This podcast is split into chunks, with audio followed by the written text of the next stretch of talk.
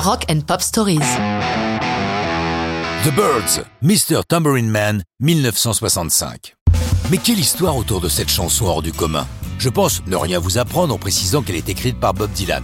Elle est déjà peu commune par sa structure puisqu'elle démarre par le refrain. Ensuite, quelle est la signification du texte? Beaucoup ont voulu voir dans les vers du prix Nobel des allusions précises à la drogue. Le fameux Mr. Tambourine Man serait un nom de code pour le dealer. Play a song for me signifierait Donne-moi un joint, et ainsi de suite.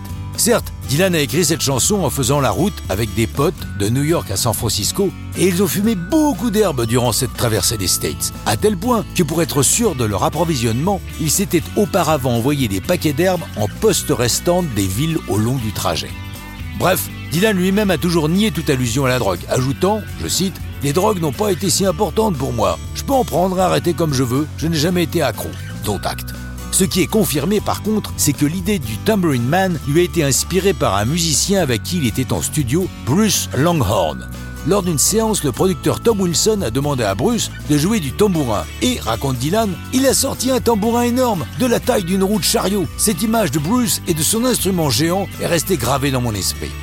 C'est Jim Dixon, manager des Birds, récemment constitué, qui leur apporte la démo en leur demandant d'enregistrer cette chanson, alors même que la version de Dylan n'est pas encore sortie. Refus du groupe qui ne sent pas le potentiel de la chanson. Devant l'assistance de Jim, ils font le ménage dans le texte puisque leur version fait 2 minutes 30 alors que celle de Dylan dure plus de 5 minutes. Ils ajoutent l'instrument de référence des Birds, la guitare 12 cordes. En studio, Chris Hillman, le bassiste, et Michael Clark, le batteur, sont jugés par la production trop novice et remplacés par des requins de studio, parmi lesquels Leon Russell au piano. Mis au courant de cette version en préparation, Dylan vient assister aux séances le 20 janvier 65.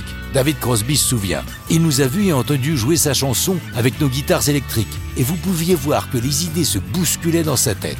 Car c'est probablement leur version qui va décider Dylan à troquer sa guitare folk contre une électrique, malgré l'indignation de ses fans des premiers jours. Mr. Tambourine Man, par les Birds, jette les bases de ce que l'on va appeler le folk rock, avec ses harmonies, ses guitares électriques, son rythme rock au service de textes qui ont du sens. Mr. Tambourine Man par les Birds est leur premier single, qui sort le 12 avril 65, et c'est la seule chanson signée Dylan à être classée numéro 1 au Hit US. Au fil de leurs futurs albums, les Birds rechanteront Dylan, enregistrant entre autres It's All Over Now Baby Blue ou Chimes of Freedom. Mais ça, c'est une autre histoire de rock'n'roll.